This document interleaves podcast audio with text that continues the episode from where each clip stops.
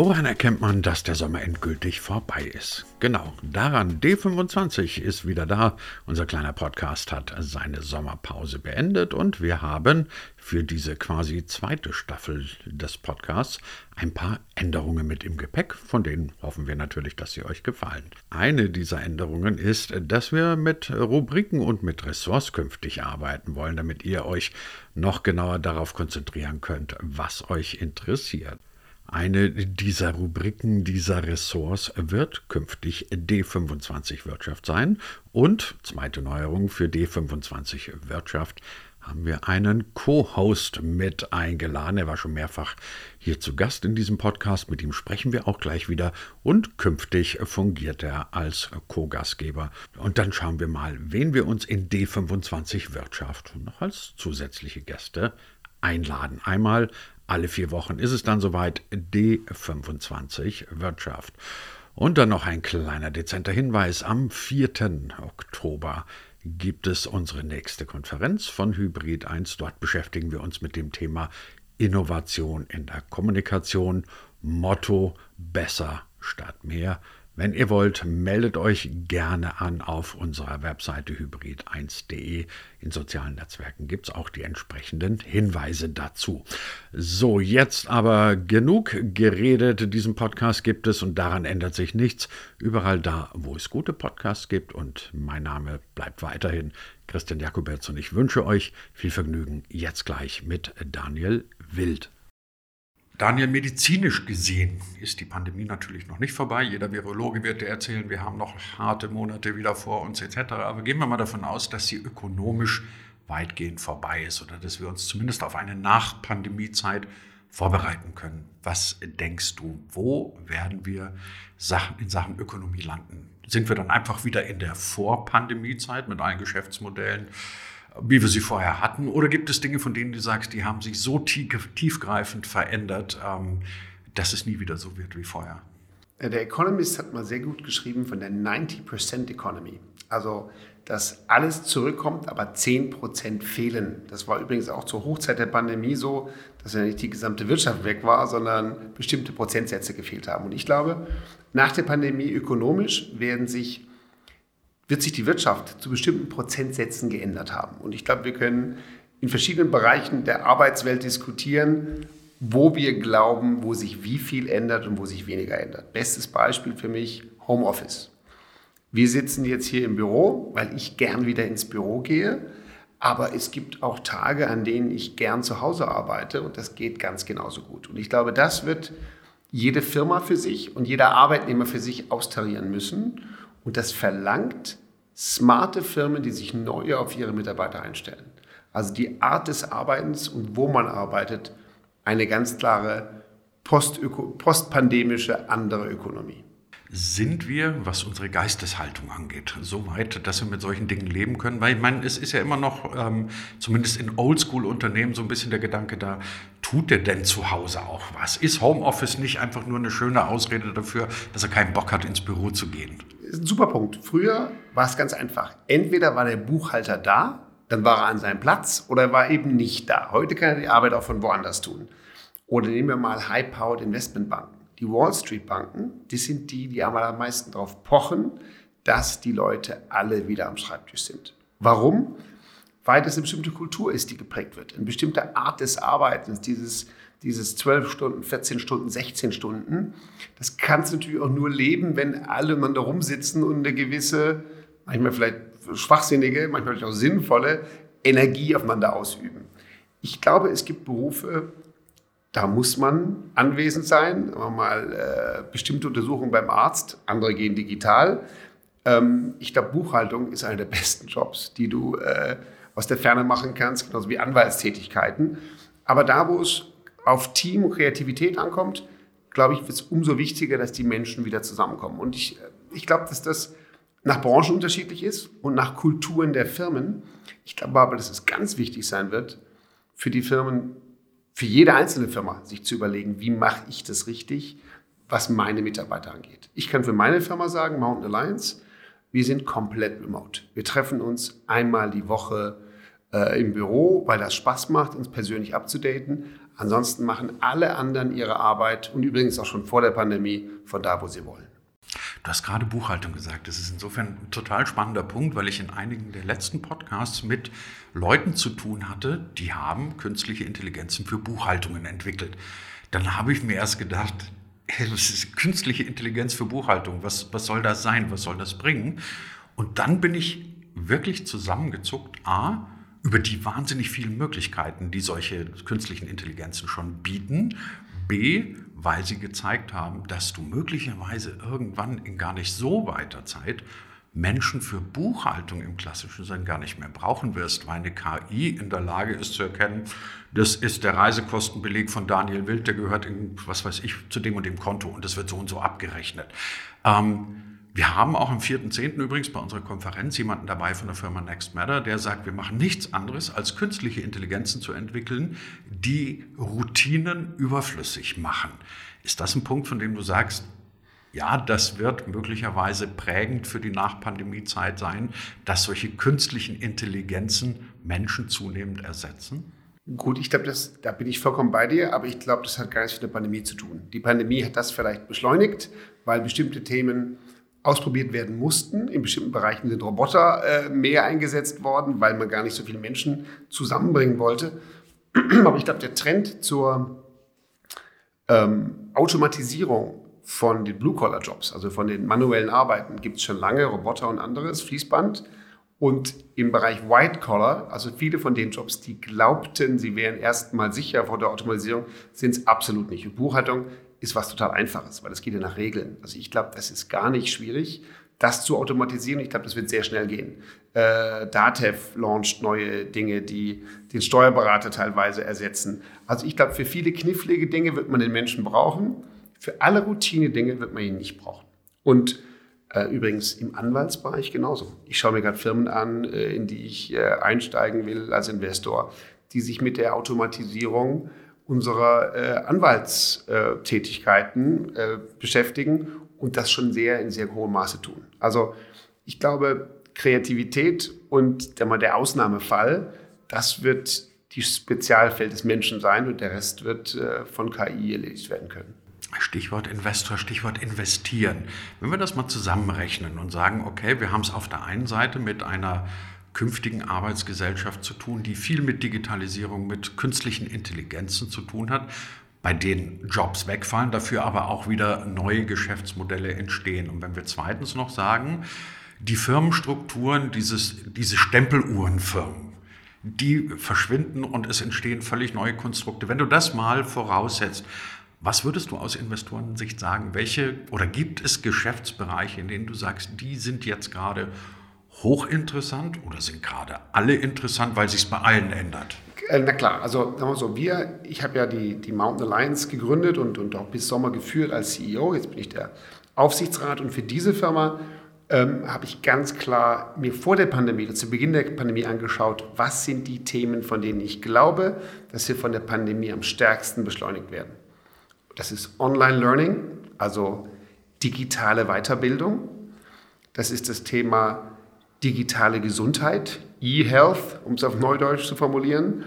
Und das ist das Thema dezentrales Arbeiten oder auch Remote Work. Und in den Bereichen geht die Post noch mehr ab durch die Pandemie als in der Digitalisierung allgemein. Also als Investor war das meine These.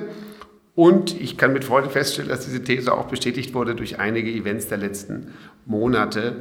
Wir haben zum Beispiel eine sehr große Finanzierungsrunde gehabt bei Lingoda, das ist eine Sprachlernplattform. Da ist Summit Venture Capital, ein berühmter amerikanischer Risikokapitalgeber, eingestiegen mit 67 Millionen. Ähm, das ist ein Trend, der war klar. Also in, in den Bereichen, jeder, der Kinder hat, weiß, äh, dass das Thema digitales Lernen nicht auf Anhieb funktioniert hat, jedenfalls nicht in Deutschland. Und ähm, da gibt es unheimlich viel Nachholbedarf. Aber, und da sind wir bei dem Stichwort anders arbeiten. Es gibt auch einen unheimlichen Nachholbedarf innerhalb von Firmen. Die Mitarbeiter müssen jetzt anders arbeiten. Für diese digitalen Themen müssen sie äh, geschult werden, müssen sie umgeschult werden, müssen sie andere Dinge lernen, als sie vorher können. Und darum glaube ich, ist das ganze Thema digitale Bildung und Weiterbildung ein Riesenthema, was durch die Pandemie beschleunigt wurde.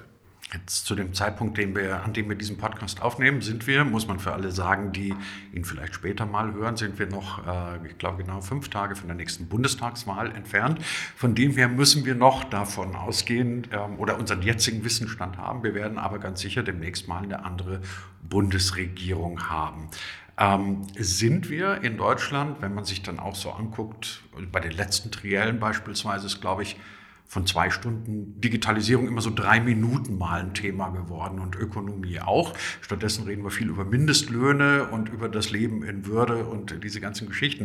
Worauf ich raus will, glaubst du, dass wir in Deutschland, was ja gerne so eine wohlfeile Klage ist, wirklich so weit sind, mit diesen Veränderungen umzugehen? Weil ich meine, es gibt ja auch Leute, die sagen, wir werden weiter ein mittelstandsgeprägtes Land bleiben, das tolle Maschinen baut und warum sollen wir uns mit Digitalisierung großartig irgendwie auseinandersetzen?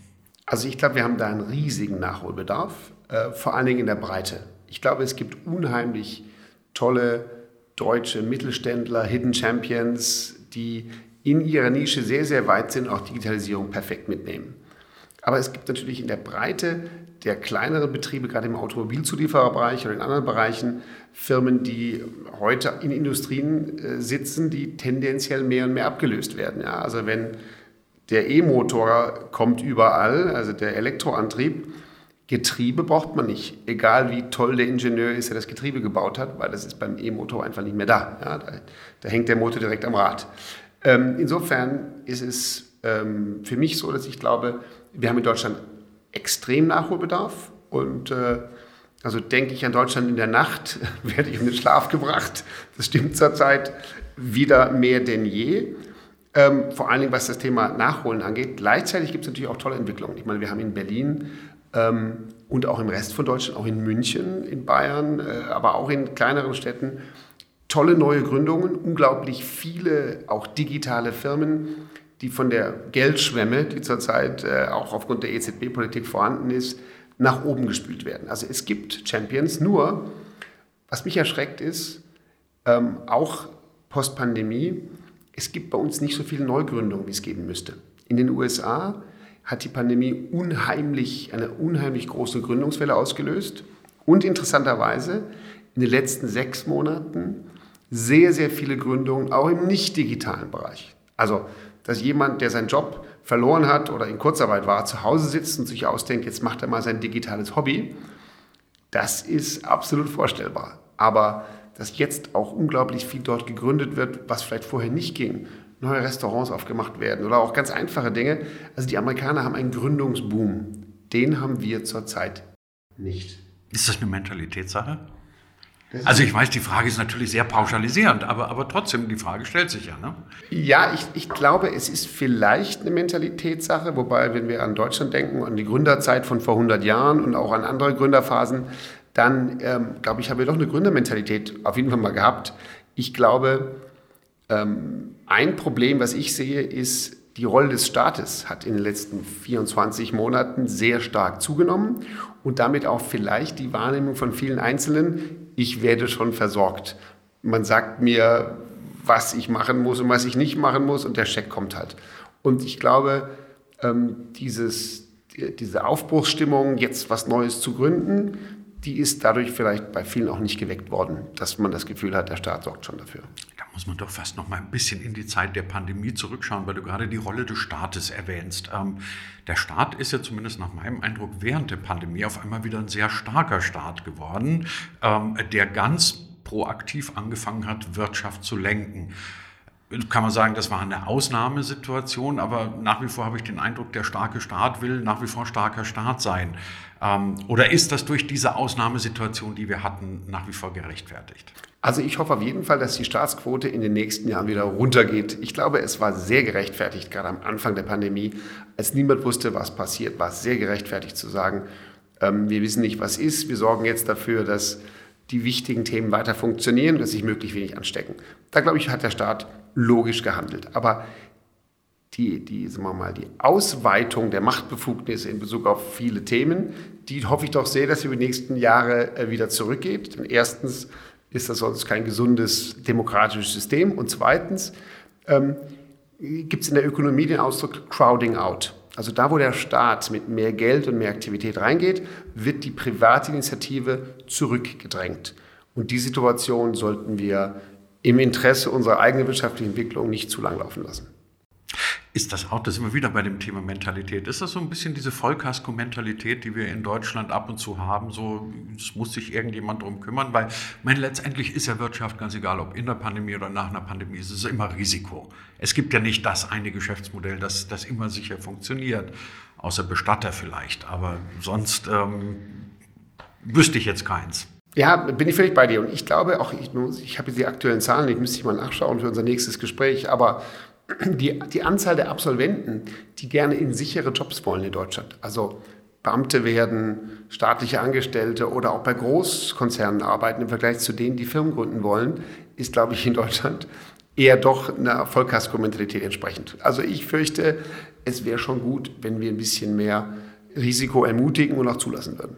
Weil du gerade junge Leute ansprichst, das Thema klingt jetzt vielleicht vordergründig nicht nach einem für einen Digital-Podcast, aber mir fällt gerade ein, wusstest du, dass wir in diesem Jahr den besten, zumindest notenmäßig, den angeblich besten Abiturjahrgang aller Zeiten hatten? Wir haben in Bayern ein, das bayerische Abitur ist ja bekannt dafür, dass es angeblich sehr hart ist, einen Abiturschnitt von 2,1. Meine Tochter hat einen von 1,6 und gehörte nicht zu den Besten ihres Jahrgangs, also zumindest nicht zu den allerbesten. Und da denke ich mir dann manchmal, verwöhnen wir uns selbst und auch die nachfolgenden Generationen nicht ein bisschen arg, wenn wir Leistungsgedanken, Risikobereitschaft, all diese Dinge zurücknehmen, weil wir sagen, du kriegst auf jeden Fall dein 1,5 Puschel-Abitur und danach wirst du Beamter. Ja, da bin ich völlig bei dir. Also ich glaube auch, dass es ein bisschen inflationär geworden ist mit den Noten.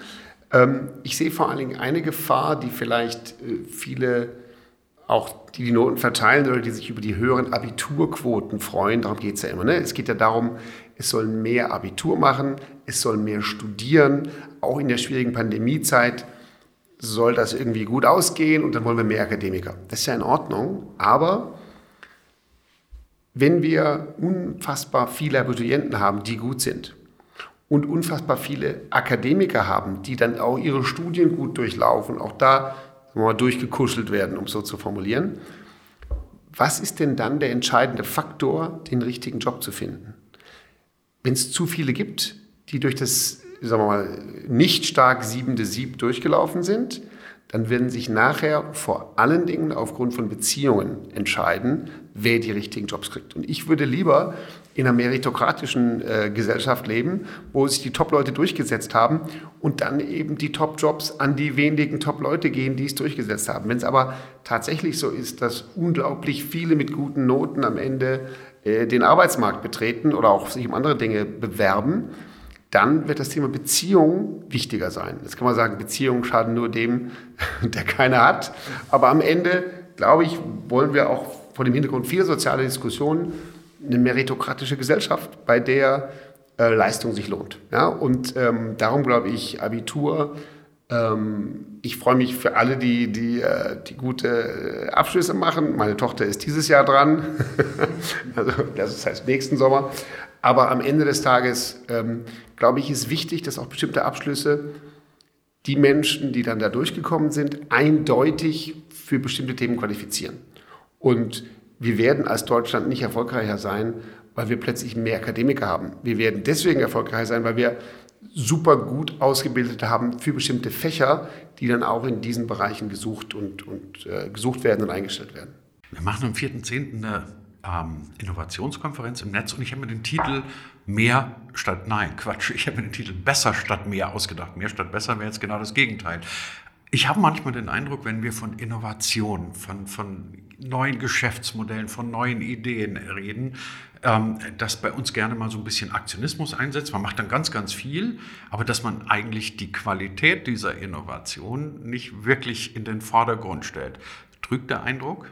Nee, das glaube ich nicht. Also ich, der Eindruck sehe ich auch so. Und am Ende ist auch die Frage, Innovation in was? Ne? Also man, man kann jetzt, ja. genau, also es ist ja nicht nur die Qualität der Innovation, sondern auch die Frage, in welchen Feldern findet die statt? Also wo wir doch alle wissen, wo wirklich passieren muss, ist Innovation im Bereich Klimatechnologie. Ja, also noch effizientere Solarpanels, bessere Windkraftanlagen, was immer man sich ausdenken kann für das Thema Carbon Capture oder ähnliches. Also ich glaube, in dem Bereich ist es äh, unglaublich lohnend, wenn dort Innovationen gemacht werden, Patente entstehen und so weiter. Ob jetzt es das eine oder andere noch bessere Innovation gibt im Bereich, ähm, ich will jetzt keinen Bereich schlecht machen, aber es gibt wahrscheinlich weniger wichtige Bereiche für, für das Thema ähm, menschliche Fortentwicklung. Grundsätzlich glaube ich, dass wir in Deutschland schon ziemlich innovativ sind und, und waren, aber aktuell fallen wir halt zurück. Die Menge der Patentanmeldungen in Deutschland im Verhältnis zu anderen erfolgreichen Nationen nimmt ab. Und das liegt halt auch daran, dass, glaube ich, weniger die von den viel besprochenen MINT-Fächern, es werden weniger harte Themen äh, gemacht als, ähm, als, in anderen, als in anderen Bereichen. Und man kann natürlich auch sich mit schönen Themen beschäftigen. Ist auch wichtig, in der Gesellschaft die Breite zu haben. Aber ich habe zum Beispiel von meiner Tochter verlangt, dass sie einen Mathe-Leistungskurs macht die, die war und ist nicht immer begeistert, aber ich glaube, man muss sich. volles Verständnis. man muss sich, glaube ich, auch regelmäßig herausfordern, um dann äh, sich weiterzuentwickeln. Lass uns mal ganz zum Ende doch noch mal ein bisschen über Politik, Wirtschaftspolitik reden. Also wenn ich mir so die Wahlprogramme angeguckt habe in den letzten Monaten, wenn ich auch die Diskussion gesehen habe in den Triellen, aber auch wie sie in den Medien teilweise geführt worden ist, da haben wir dann wahnsinnig viel, nach meinem Eindruck, kleinteiliges Zeug gehört. Also wir haben geredet über Solardächer auf äh, Solaranlagen auf den Dächern, wir haben geredet über Mindestlöhne und über was weiß ich auch darüber, dass Herr Laschet mal an der falschen Stelle gelacht hat und Frau Baerbock irgendwie ihren Lebenslauf ein bisschen getunt hat. Was ich vermisst habe, war das Denken in größeren Zusammenhängen, von dem ich einfach glaube, dass es jetzt für die nächsten Jahre sehr wichtig wird. Also beispielsweise, wie wird denn unser Binnenverhältnis zu den Chinesen beispielsweise sein oder überhaupt zum asiatischen Markt? Wie halten wir es mit Digitalisierung, was ja dann doch mehr beinhalten müsste als die Frage, ob Frau Bär jetzt richtige Ministerin wird oder weiterhin nur so eine Hilfsministerin? Also du weißt, worauf ich raus will. War es einfach dem Wahlkampf geschuldet, wenn man sagt, man kann die Leute im Wahlkampf nicht mit so komplexen Themen belasten? Oder denken wir wirklich so kleinteilig und wenig in großen Zusammenhängen? Ich glaube, dass wir vor allen Dingen äh, in den letzten Jahren, auch mit den Regierungen der letzten Jahre, immer sehr ähm, gedacht und, und bedacht waren darauf, den Bestand zu wahren, den Status quo aufrechtzuerhalten. Um es mit dem Fußball zu vergleichen, ich würde sagen, Frau Merkel hat super Torwart. In ihrer Politik gibt es den besten Torwart, Manuel Neuer, und es gibt eine spektakuläre Verteidigung. Aber spätestens im Mittelfeld und Sturm ist keiner mehr auf dem Feld. Was will ich damit sagen? Krisen hat sie fantastisch, also super gemanagt. Da beneidet uns die ganze Welt und ich meine, das ist eine tolle Kanzlerin. Aber ich habe mich immer gefragt, wenn ich frage, wo ist denn das strategische Ziel von Deutschland oder von Deutschland in Europa und wo wollen wir eigentlich hin und was für Ziele setzen wir uns, diese Fragen werden nicht beantwortet. Die werden auch nicht zugemutet, sondern das Ziel, ich habe immer den Eindruck, das Ziel ist, alles möge so bleiben, wie es ist. Und ich glaube, äh, wir alle wissen, alles muss sich ändern, damit es bleibt, wie es ist. Frau Merkel hat immer gesagt, Politik ist die Kunst des Machbaren. Und Helmut Schmidt hat gesagt, wer Vision hat, soll zum Arzt gehen. Ich muss dir ganz ehrlich sagen, ich schwanke bei sowas immer. Auf der einen Seite erinnere ich mich dran, weil du gerade sagst, Merkel, wie sie, wie sie 2003 versucht hat, der Union mal ein wirklich wirtschaftsliberales Programm zu verpassen und das ganz schnell einkassiert hat, weil sie gemerkt hat, damit gewinne ich keine Mehrheiten. Also in der FAZ habe ich mal den schönen Begriff über die CDU gelesen, das sei die, es wird schon irgendwie so weitergehen, Partei. Ähm, aber vielleicht trifft das ja auch die Mentalität der Leute, dieses, weil ich meine, letztendlich, guck mal, wenn, also ich sage es nochmal dazu, wir machen diesen Podcast vor der Wahl, wenn Olaf Scholz Kanzler wird, dann wird er wahrscheinlich nur Kanzler, weil er irgendwie so tut, als sei er Frau Merkel. Genau, der Politik ist weiter so, aber Laschet steht irgendwie ja auch für ein weiter so. Ne? und und, äh, und der Baerbock steht für ganz wichtige Veränderungen in unheimlich vielen Feldern aber für relativ wenig Erklärung, wie das wirtschaftlich äh, funktionieren soll. Und bei den Liberalen ist es vielleicht ein bisschen umgekehrt. Ja? Also ich, sagen mal so, ich glaube, ich bin sehr gespannt, was aus der Wahl rauskommt. Und das wird sich am Donnerstagabend nicht äh, zeigen, äh, am Sonntagabend nicht zeigen, sondern das wird sich in den folgenden Monaten zeigen mit sehr schwierigen Verhandlungen. Am Ende, glaube ich, ist eins klar. In Deutschland, gerade nach der Pandemie, müssen wir mit sehr viel Innovation und Geschwindigkeit und ähm, neuem Leistungswillen aus dieser Pandemie rausstarten. Ansonsten sehe ich die Gefahr, dass wir enden wie die Japaner oder vielleicht wie die spätrömische Dekadenz. Alles ganz angenehm und das geht auch die nächsten 20, 30 Jahre gut, aber ich glaube, ähm, damit es dauerhaft so spannend bleibt wie die letzten Jahrzehnte, muss sich ein bisschen mehr bewegen. Weil du gerade sagst, spätrömische Dekadenz. Äh, Nero hat seinen Hauslehrer Seneca am Ende umbringen lassen, der, oder er musste in den Freitod gehen. Er durfte nicht mal seinen letzten Willen irgendwie niederschreiben. Soweit ist es dann, wenn es in die Dekadenz geht. Daniel, unser nächstes Gespräch unter dem Label D25 wird dann nach den Wahlen sein. Da sind wir wahrscheinlich zumindest ein bisschen schlauer, wie es weitergeht. Und dann könnten wir uns eigentlich mal noch einen Gast einladen Mal gucken, was der dazu sagt. Wir hören uns auf jeden Fall wieder unter D25 Wirtschaft fürs heutige Mal. Sage ich herzlichen Dank an Daniel Wild. Vielen Dank. Ich danke dir. Bis zum nächsten Mal.